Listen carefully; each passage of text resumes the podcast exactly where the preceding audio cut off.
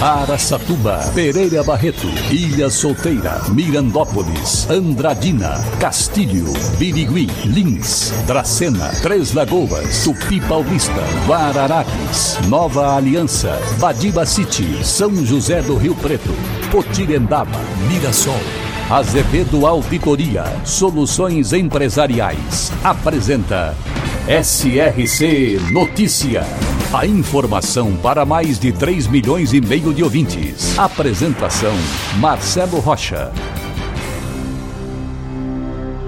E Birigui vive uma epidemia de dengue e confirmou nesta semana a quarta morte por causa da doença na cidade. Desta vez, uma criança, puxa vida, de apenas 9 anos de idade, do sexo masculino, morador do bairro Teresa Barbieri. O caso era um dos que estava em investigação pelo que foi confirmado pelo Instituto Adolf Lutz. Atualmente, Birigui está com quase 9 mil casos de dengue em 2022. Além das quatro mortes já confirmadas, ainda há uma outra em investigação. Pois é, pessoal, principalmente o pessoal de Birigui. Todos precisam fazer a sua parte nessa guerra contra o famigerado mosquito Aedes aegypti. SRC Notícia. Notícia. O governo de São Paulo anunciou a expansão dos serviços presenciais do Poupa Tempo para os 645 municípios paulistas até o final deste ano. Em cerimônia no Palácio dos Bandeirantes, o governador Rodrigo Garcia entregou mais 240 novos totens de atendimento, que serão distribuídos imediatamente após a formalização de convênios com as prefeituras beneficiadas. O modelo dos totens se assemelha a uma caixa, um caixa eletrônico de banco, sabe? Até o início dessa semana, 681 máquinas operavam em 311 localidades do interior paulista. Com a entrega desta quinta, já são mais de 900 totens do Poupa Tempo em pleno funcionamento em todo o estado.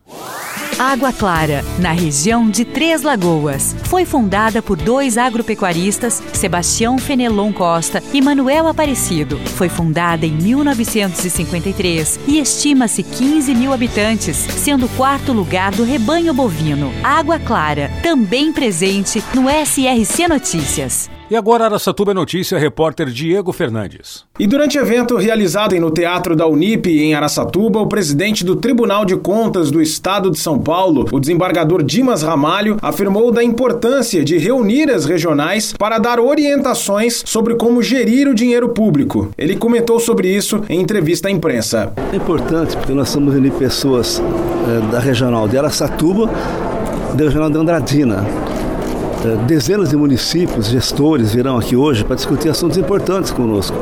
Nova lei de licitação, a nova eh, lei de proteção de dados, terceiro setor, que é uma coisa super importante e que o Estado e os municípios investem muito atualmente, como proceder, e também tirar dúvidas dos prefeitos e gestores, né? Para não errar, nós queremos que as pessoas acertem e apliquem bem o dinheiro público. E por fim, esse ano eleitoral que cuidado tem que ter o prefeito para que não incorra em qualquer problema no tribunal e, em segunda instância, com a Justiça Eleitoral. Dimas Ramalho comentou também sobre a lei das licitações. Primeiro é seguir a lei de licitações.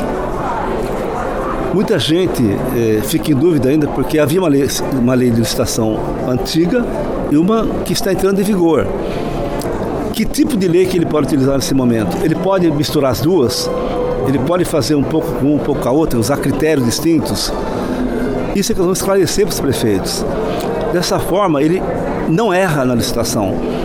Até porque o tribunal vindo do interior é exatamente para evitar que depois o prefeito responda na Câmara, no Ministério Público, no tribunal, por problemas que às vezes foram erros formais e falta de conhecimento. Nós queremos que amanhã, se ele errar, ele não diga que nós não avisamos. O presidente do TCE São Paulo também comentou sobre a importância da Lei Geral de Proteção de Dados e colocou como obrigação dos municípios zelar pelos dados de seus munícipes. Porque é uma lei atual, moderna, todo mundo sabe o valor que tem os dados hoje. Nós vemos todos os dias é, pessoas sendo é, roubada pelos seus dados, pessoas é, tendo seus dados tornados públicos. Então a proteção de dados hoje é uma questão muito importante e para o poder público mais ainda.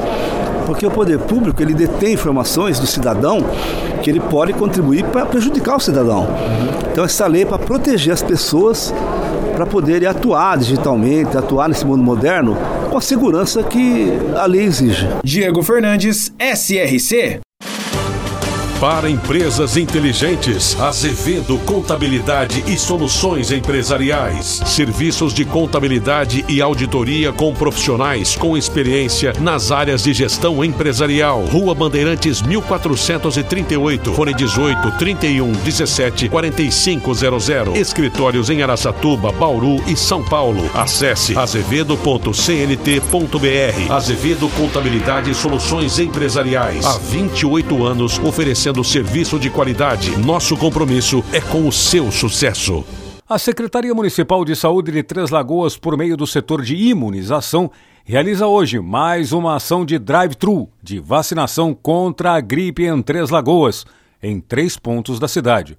O atendimento é destinado a pessoas acima de 10 anos que ainda não tenham tomado a vacina de gripe. Os três pontos do drive-thru de Três Lagoas são o seguinte: shopping, quartel e sindicato rural. É necessário apresentar documento oficial com foto. Deve voltar à pauta de votação na Câmara Municipal de Mirassol o projeto de lei complementar de autoria do Executivo que atinge quase 300 cargos públicos do quadro efetivo do município.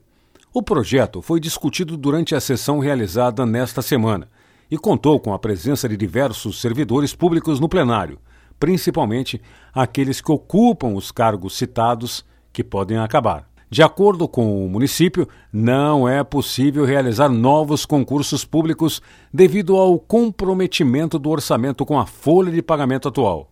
O projeto foi adiado por sete dias e, na sessão da última segunda-feira, foi decidido que ele vai ser lido novamente, entrar na pauta da próxima sessão do Legislativo, antes do recesso parlamentar.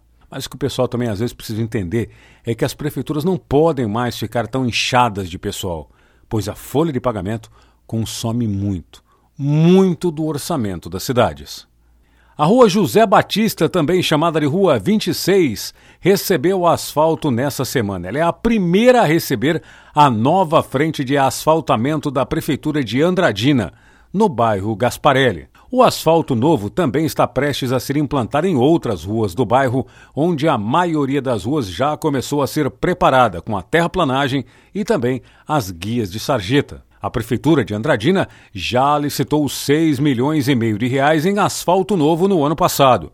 E em 2022, o novo contrato será de 20 milhões através do programa Nossa Rua, com 10 milhões do dinheiro das economias do município e o valor igual à contrapartida do governo do estado de São Paulo, rumo ao 100% de asfalto em Andradina. Marcelo Rocha, SRC.